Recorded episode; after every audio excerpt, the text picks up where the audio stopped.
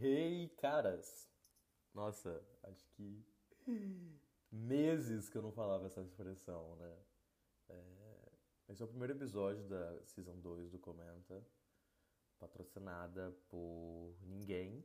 Então, já era pra gente ter um patrocínio, tá certo? Uh, queria dar boas-vindas de novo a todo mundo que tá aqui me ouvindo. Uau! Vocês me ouviram 13 temas e voltaram para um 14. É... Enfim, acho que sem muitas mais delongas. Uh... Comenta agora é gravado aqui no Rio de Janeiro, ou seja, New Place. Uh, eu gravo, comento, eu tenho vista para Pão de Açúcar, tá? Então só quero dizer que foi um, foi um avanço. E. Uau! Uau, uau!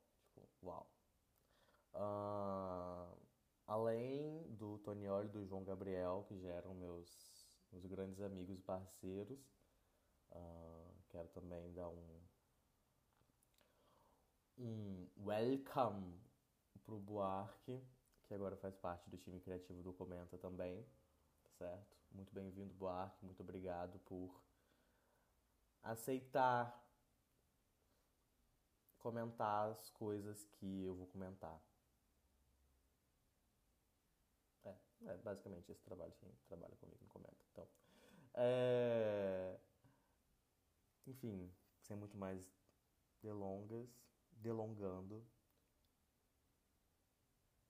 você deve estar se perguntando agora, né, tipo, caras, o que é 32.1 e que merda é essa, né? Qual é o tema dessa semana, qual é o tema que ele vai começar a Season 2. E eu vou te dizer o que é 32.1. 32.1 uh, no CID, que é o Código Internacional de Doenças, encontra-se no capítulo 5, que quer dizer transtornos mentais e comportamentais, no grupo transtornos de humor afetivos, na categoria episódios depressivos, na subcategoria episódio depressivo moderado. Isso é TIC 2.1 e também vem a ser o diagnóstico que eu recebi há quase dois anos atrás. Uau! Uau! Então eu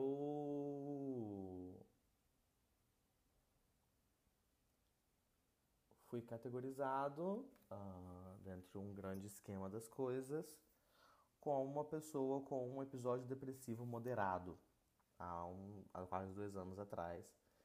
E isso foi chocante.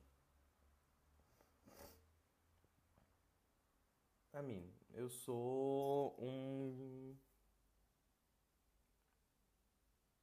um cara de classe média brasileira uh, vivendo e passando e batendo perna por aí, procurando viver minha melhor vida o tempo todo e.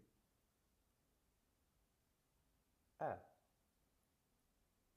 Recebi isso, sabe? Tipo, uh, essa informação robusta que é eu passei por um por uma análise psiquiátrica suficientemente robusta para poder dizer isso para mim.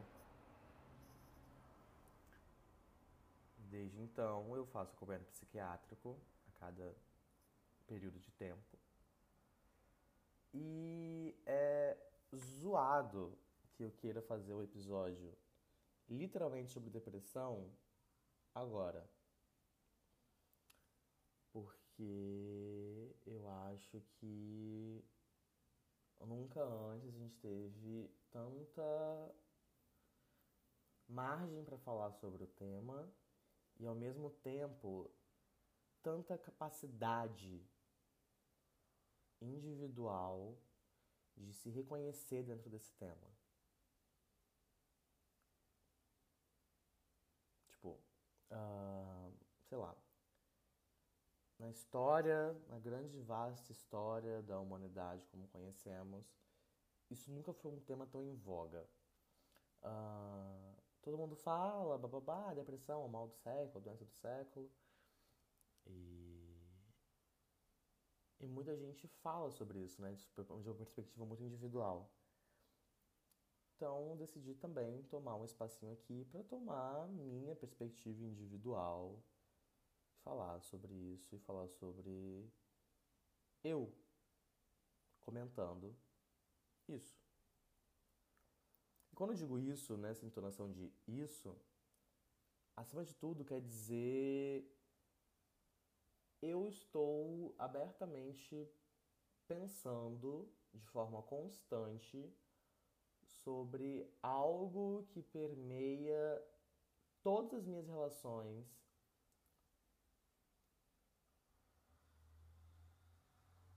sociais ou qualquer outra coisa diariamente e que eu não tenho a menor concepção do quanto permeou minhas relações no passado. Porque eu não faço a menor ideia de desde quando eu sou uma pessoa depressiva. E aí, uh, enfim, a gente vai ficar se perguntando aqui, né? Quem veio primeiro, o ovo ou a galinha? É, não sei, não, não, não, sei, sabe? Tipo, quem veio primeiro? Veio primeiro uma depressão, veio primeiro eu, sabe? Uh, desde quando ela tá automaticamente, de forma química, regindo tudo que eu sou e tudo que eu faço diariamente? Não sei, não sei. Acho que pouquíssimas pessoas, uh, pouquíssimas mesmo, as pessoas que têm depressão sabem ou têm capacidade física e psicológica de mensurar até onde isso vai. Mas de vez em quando fica mais claro, fica mais ciente. É... Tipo, acho que a coisa que eu mais me perguntei e me pergunto é os dias que eu não consigo acordar para fazer alguma coisa. É minha depressão ou é minha preguiça? Não sei. Você nunca vai saber, cara. Tipo, nunca vai saber. Sabe? Isso é o mais mind-blowing de tudo. Tipo, tu nunca vai saber se é seu cérebro falando bem assim: não vou produzir químicos para tu fazer isso. Irmão, desiste, desiste, tipo, taca pra outra. Ou se é simplesmente tua preguiça lembrando falando. É, né, ah, hum, né. Não, não, não. O que é isso, né? Uh, quanto de. Quanto de mim é, é, tipo. É incapaz de pegar a serotonina e falar assim: fica, fica, fica, fica, fica. E quantas vezes a minha serotonina foi capaz de, sei lá, fazer alguma coisa? Então. É uma coisa meio palhaço pagliate também, né? Tipo, palhaço pagliate tá na cidade, mas doutor, eu sou o palhaço pagliate. Quando você se pergunta, tipo, o que raios é o palhaço pagliate da minha cabeça? Você não vai saber. Sabe? Tipo, você não vai saber. E por não saber, isso é o que mais te corrói por dentro. Isso é o que mais altera todo o teu cotidiano. E, e aí um belo dia você vai estar tá tomando banho e você vai lembrar, putz, aquela tarde, no dia 28 de setembro, às 13 horas e 66 minutos, o que foi aquilo?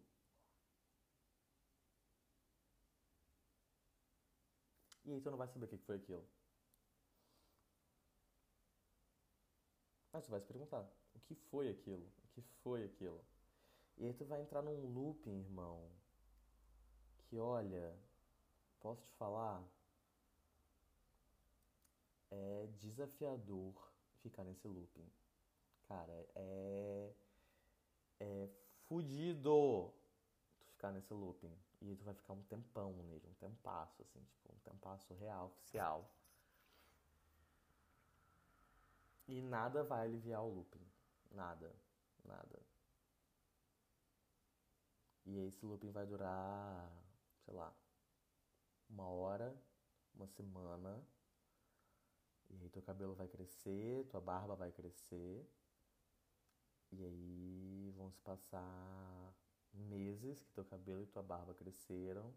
E aí tu vai se lembrar que tu tem que cortar teu cabelo e aparar tua barba, porque putz, teu cabelo cresceu, tua barba cresceu e você não viu. Que passou tanto tempo que teu cabelo cresceu e tua barba tá desgrenhada.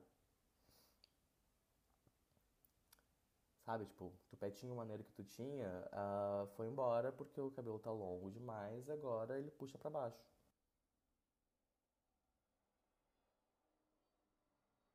E nem todo mundo vai ser gentil o suficiente para não te falar, putz, cadê o tupete? Nossa, tem que aparar a barba, hein? Nem todo mundo vai te falar isso, sabe? Mas algumas pessoas vão. E uh, a gentileza do outro estendida sobre você não é o que rege ou não a qualidade do teu do teu dia, da tua percepção do teu dia. Mas para cada pessoa que fala, putz, teu cabelo cresceu, você pode ter um pensamento sobre é, irmão, meu cabelo cresceu. E ele cresceu dentro do looping. Ele cresceu e você não, não tava lá. Então, o cabelo que cresceu é o teu cabelo que cresceu ou o cabelo que cresceu não é o teu cabelo que cresceu, porque se tu não tava lá para ver o teu cabelo crescer, por que raios o teu cabelo cresceu. Sabe? Tipo. Por que, que os folículos do, tu, do teu couro cabeludo estão funcionando ainda e outra parte do teu corpo não está funcionando? Isso é o cotidiano principal, assim. Eu acho que eu nunca consegui pensar e eu nunca consegui elaborar uma metáfora interna própria tão tão pertinente a mim quanto essa.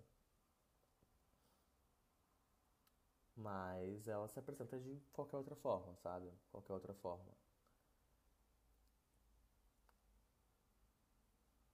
E a bondade alheia uh, pode ser maior que a sua bondade interna ou não, bem como a sua bondade interna pode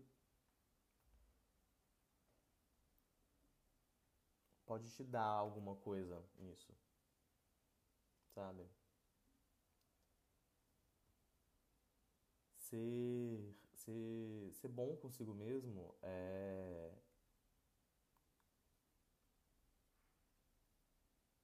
É uma coisa muito complexa. Mas ser bom consigo mesmo dentro da tua depressão é a maior complexidade possível de ser elaborada no dia a dia. Tipo, é muito, muito difícil ser legal consigo mesmo. Gente, pelo amor de Deus, isso é tipo. Por que raio tu vai ser legal com uma pessoa que não consegue, sei lá, manter uma rotina mais de três dias seguidos e não sabe nem porquê, tipo, não tem explicação do porquê, sabe? Ah, mas não consigo. Então tu fica tipo, ah, tu é um inútil, tu não consegue. Tipo, querido, pega e faz, porra. Pega e faz.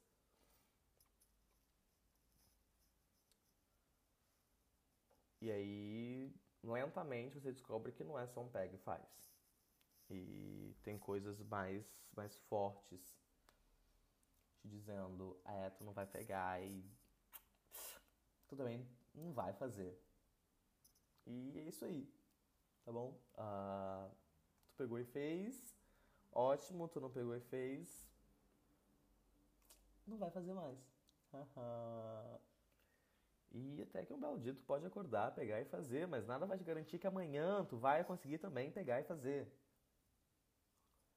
E não saber se amanhã tu vai conseguir pegar e fazer as coisas é enlouquecedor. Isto é enlouquecedor. Por uma série de razões. E agora eu falo enlouquecedor ó, fora do parâmetro técnico da palavra enlouquecedor, tá? Pelo amor de Deus. Mas é isso, é isso, sabe? Tipo, nada te garante que tu vai conseguir fazer as coisas mais de um dia.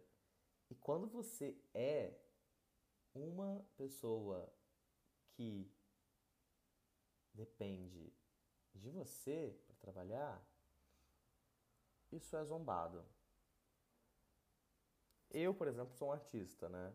Eu, eu escrevo, eu teoricamente dirijo, atuo, danço. Coloco minha sapatilha tem três anos já. Uh, então eu dependo muito de mim mesmo para fazer as coisas, sabe? Tipo. E aí sempre vai existir um certo glamour em falar bem assim, ai, mas eu sou um artista torturado. Mentira! Mentira! Mentira! Toda vez que alguém chegar pra você falando assim, ai, mas era um artista torturado para poder querer valorizar a própria arte, isto é uma mentira, tá certo? É uma mentira porque ninguém chega para um para um médico e fala bem assim: "É, hoje acho que tu vai operar alguém, mas tu vai ser meio torturado para operar alguém, tá?" E aí tem uma série de vertentes artísticas, uma série de pessoas para lá e para cá, desvirando e falando bem assim: mas você precisa sair da sua zona de conforto. Irmão, não, não precisa sair da sua zona de conforto, tá? Até mesmo porque, uh, que garante ter uma zona de conforto de verdade, sabe? Tipo, cara, tua cabeça já não produz químico, tipo, teu cérebro tem uma função, ele não faz essa função, irmão. Não existe isso de artista torturado uh, ter uma qualidade, ter uma entrega, então qualquer coisa. Não existe. Não existe. Tá bom? Vamos ser bem sinceros aqui, vamos mandar a real na lata. Uh, quem consegue pegar um episódio depressivo perene ou, ou não e transformar em arte, tá simplesmente trabalhando de alguma forma, tá certo? Se essa arte é o que te sustenta e é provavelmente tua profissão, cara, parabéns, tu conseguiu pegar um troço que tu não tem uh, regência total sobre e tu conseguiu transformar aquilo em uma obra, sabe? Foda. Foda. Mas não devia ser assim, sabe? Tipo, não devia ser assim.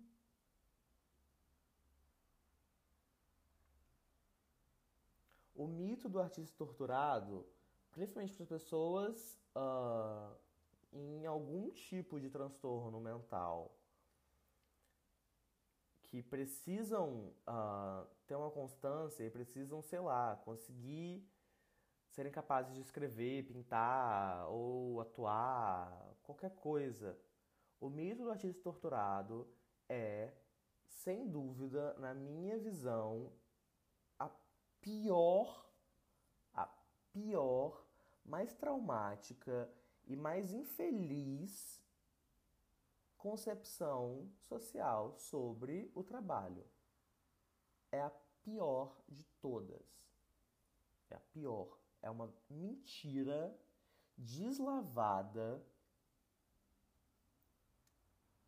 que está permeando nossa lógica de trabalho há séculos de uma forma completamente destruidora. Eu ia falar desmagadora, mas eu não sei se desmagadora existe. Uma forma destruidora de, de pegar tua capacidade de trabalhar versus tua saúde, colidir as duas coisas e querer entregar uma terceira coisa. Gente, essa terceira coisa não existe. Uma obra de arte, um trabalho, uma qualquer coisa não é fruto dessa colisão. Ela é fruto de você aliar uma coisa nos furos de intervalos que você consegue produzir e conseguir extrair dali algo, sabe? Porque no final do dia, todo mundo dentro da sociedade, como nós a compreendemos atualmente, trabalha por uma razão, sabe? Ou acredita ser que deveria trabalhar por uma razão. E deveria trabalhar para algo. E todo mundo devia ser feliz trabalhando. E todo mundo devia amar o trabalho, bababá, enfim. Não vou fazer uma, churumela coach aqui, até mesmo porque pavor e limite do bom senso. Então, se todo mundo constantemente precisa trabalhar por algo e para algo, e trabalho é também parte da experiência humana na Terra, né? Se você precisa trabalhar para algo, acreditar que uh, uma doença te torna mais apto ao trabalho é uma inverdade bizarra que algum desocupado inventou. Ou alguém que encontrou nessa mentira uma forma de fingir que ali tinha uma verdade e conseguir manipular essa verdade. Isto não existe. Não existe, não existe. Seu cotidiano dentro da tua depressão é uma coisa que você não sabe nem o que tá rolando, sabe? Tipo, eu lembro que no começo da pandemia, a, as irmãs Haim, né, lançaram a, a música I Know Alone. E entre várias coisas, quando elas cantam Night turns into day, that turns away, keeps turning over. As noites se transformam em dias. Nights turn into day, the turn... Noites se transformam em dias que evaporam no ar e continuam. Sabe? Tipo. Porque teu cabelo tá crescendo. E, e não importa, sabe? As noites se transformaram em dias e os dias vão se transformar em noites também. E o que tu vai ocupar esses dias e essas noites com? O que tu vai fazer com esses dias e essas noites? Não pode, não pode ser visto como você ter que manipular tua doença e você que, bem, creio eu que todo mundo, né? Que você que mora dentro da tua cabeça vai pegar e transformar a tua cabeça em, em um conto do vigário para você mesmo. Porque quanto mais você transforma tua cabeça em uma coisa inabitável, para você poder dizer que você está morando mais lá dentro do que nunca, é é impossível. É, é, eu não tenho uma palavra para dizer. É impossível, é impossível. Você não vai conseguir fazer isso. Isso não é nem saudável, sabe? Tipo, Isso não é nem saudável. E aí você vai uh, poder virar para mim e falar bem assim, mas por que que até agora, com não sei quantos minutos de episódio, você não falou sobre ah, terapia, ah, análise, ah, não sei o que, ah, não sei o que. Porque mesmo quando você faz análise, você faz terapia, e eu faço análise duas vezes por semana, sou filho prodígio de Freud, uh, você tem sete dias da semana ainda assim. Sabe? Tipo, a análise e a terapia são, são caminhos maravilhosos, maravilhosos, maravilhosos para você poder colocar dentro da tua cabeça, que é o lugar que você vive, como eu acabei de estabelecer um tempo atrás, um sofazinho, um futon, sabe? Preferencialmente um quadro ali, pra você poder ficar olhando pro quadro. Uma coisinha ou outra. Tipo, bastante Tony Soprano uh, entrando em um, um delírio da vida. Mas é só isso, sabe? Tipo, você vai estar tá colocando na tua cabeça a tua própria capacidade de tornar aquela casa que pouco tempo atrás eu disse que você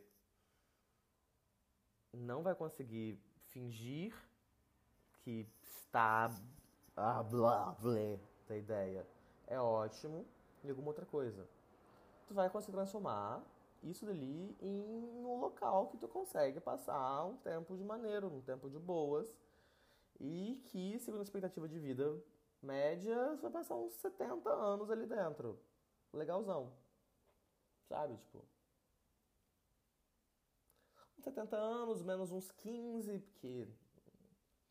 Então você vai passar pelo menos uns 55 anos morando ali. Com muita sorte. Com muita sorte vai ter lucidez para passar esses 55 anos todo ali dentro. E eu sou encantado com meu analista. Não irei falar nomes aqui, mas meu analista é maravilhoso para mim bom? Mas é isso, sabe? Tipo, e na análise só vai, ele só vai poder te dizer como você pode, sei lá, parcelar em 15 vezes no cartão um futon, e às vezes nem é de marca tão boa assim no começo, tá? E colocar lá. E aí vai chegar o carnê da Casas Bahia na tua cabeça que é quando você começa a ficar se perguntando sobre análise fora da análise. Aí quando você vai pegar, esse carnê é um carnê muito legal de ser pago. Esse carnê é um carnê maneiro de ser pago. E esse carnê não pode estar tá em débito automático, tá?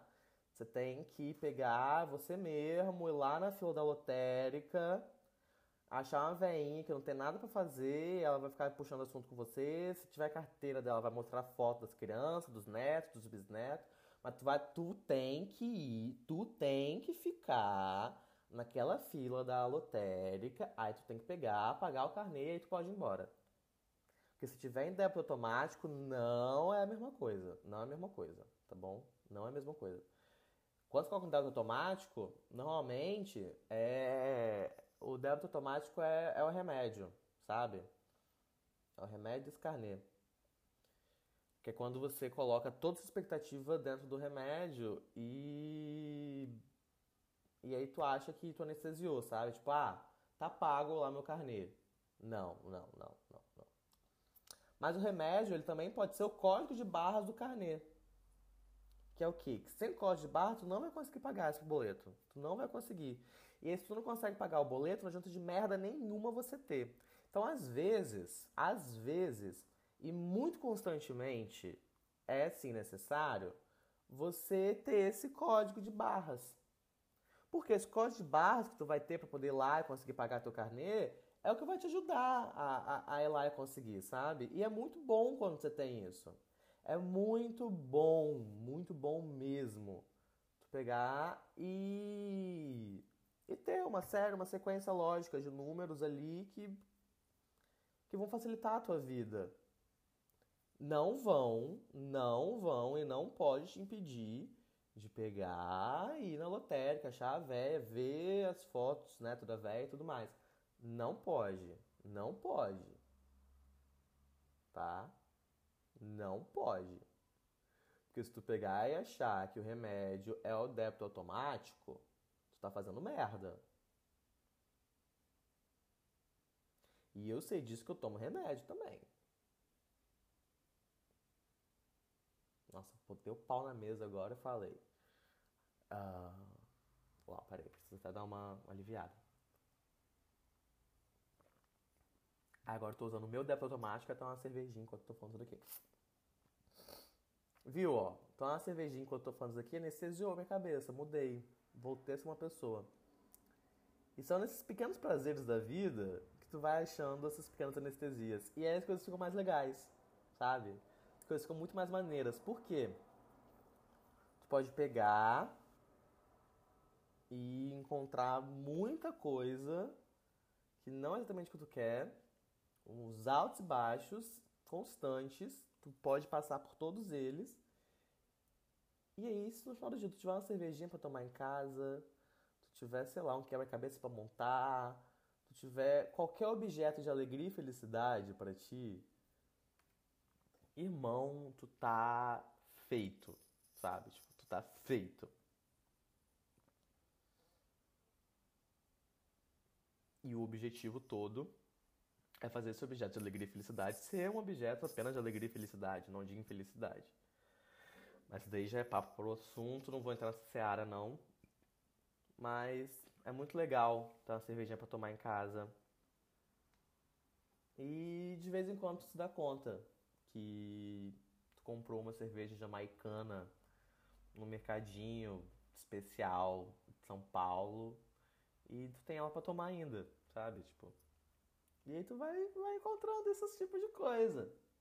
Tu vai passando por essas coisas, essas coisas vão passando e e elas fazem viver, tornar tudo mais legal, sabe? Tipo, e aí um belo dia tu vai conseguir, sei lá, chamar uns conhecidos, chamar uma galera para tomar essa mesma cervejinha contigo. E quem sabe até essa galera vai curtir tua cervejinha. Jamaicana, comprada no Mercadinho Especial de São Paulo. Eu, teoricamente, aqui tô tomando uma cervejinha jamaicana mesmo, tá? Não tô mentindo, não. Eu comprei no Mercadinho Legal de São Paulo também. E a garrafinha dela é linda. Só isso que eu tenho pra dizer isso. É sobre isso. É sobre isso. E quer saber a real da real da real? Não tem que estar tá tudo bem ou, ou não, sabe? As coisas simplesmente têm que estar. E a gente tem que ter a capacidade de estar nessas coisas de quando elas estão. Porque você ser capaz de estar nas coisas quando elas estão é a coisa mais legal do mundo. E. Sei lá. Eu lembro que quando eu era pré-adolescente, eu sou da, da geração Tumblr, né? Então, quando eu era pré-adolescente, uh... enfim, era, era aquela fase, Lana Del Rey, depressão, queria estar morta, e aí, enfim, Cycles, Covinhas, Mustache. E aí essa geração, ela foi uma das primeiras gerações que que se viu dentro da, da capacidade de começar a ter seus próprios glamours, né? Você, era, você, tinha, você tinha mais poder sobre o nicho que você consumia porque os nichos começaram a, a, estar em todos os lugares ao mesmo tempo, então você podia estar em algum canto. E não foi a primeira geração que glamorizou doença, tá? Ah, não foi, não foi. Não foi mesmo. Isso é uma visão muito leiga e muito burra sobre a jovialidade. Achar que a geração Tumblr foi a primeira geração que glamorizou uma doença. A geração Tumblr fez muito mal ao debate público sobre depressão, sobre ansiedade também, mas ela não foi sozinha responsável por nada, tá? Uh, antes dela, a gente tem outras gerações que glamorizaram outros comportamentos e outras doenças e outras coisas e a gente ainda recebe esses ecos até hoje. E aí agora fala-se que a geração TikTok tá tá glamorizando o TDAH e mais alguma doença que eu não lembro qual que é agora. Mas o TDAH é a, é a bola da vez, né? É a, é a bola da vez. Todo mundo hoje em dia tem TDAH. Que é uma merda também, tá? Uma merda. Assim como foi muito, muito bosta quando os Tumblrs tornaram. Ah, todo, tudo, todo mundo tem depressão, tudo é, depress, tudo é depressivo. E agora tudo é TDAH. É... Eu acho que eu sou uma pessoa muito feliz de ter, de ter crescido e ter me inserido uma realidade em que ser diagnosticado com depressão é menos de um fardo e mais de uma, uma realidade, um, um bloco. Porque enquanto aquelas pessoas só tomaram que uma muleta para poder, sei lá, fazer GIF de American Horror Story e, e passar 25 horas por dia fazendo fanfic sobre tópicos muito sensíveis, de forma muito burra, eles também foram, sei lá, eles deram cara a tapa, sabe? De uma certa forma. E eu espero que toda essa galera hoje em dia, quem não tinha depressão, já tenha saído dessa. Quem realmente tem depressão tenha procurado ajuda e tenha e tenha encontrado formas de, de lidar com isso no dia a dia. Assim como eu espero que daqui, sei lá, 5, 10 anos, a, a geração do TDAH, TikTok, uh, seja menos danosa ainda ao debate público e a gente consiga, sei lá, avançar. Porque do mesmo jeito que tomar remédio no final do dia é só um código de barras que vai te permitir pagar um boleto, uh, o debate público estar tá em voga sobre algo pode ser muito legal também. E nós temos que ser muito responsáveis. A gente tem que ser muito responsável quando a gente fala sobre esse tipo de coisa, porque é um, é um assunto muito sério. É um assunto sempre muito sério, principalmente porque qualquer doença, qualquer transtorno mental é, é uma agonia muito grande e muito particular e muito intrínseca a cada pessoa que vive e experiencia ela de forma própria. Mas a gente vive uma sociedade, sabe? e a gente realmente, a gente tá aqui, sei lá, ramificado o tempo todo, então. No grande esquema das coisas, a gente só tem que pensar que o futuro pode ser melhor que o ontem. E isso vale no macro e no micro. E talvez meu futuro seja melhor que o meu ontem. Talvez o teu futuro também seja melhor que o teu ontem. E que bom, sabe? E que bom real. Porque, tipo. Então, um futuro melhor que um ontem é. É, é, é o motivo de viver, sabe? A gente tem que viver sempre para poder encontrar uma nova alegria, uma nova felicidade. E sermos capazes quimicamente, principalmente, de nos encontrarmos felizes nessas felicidades.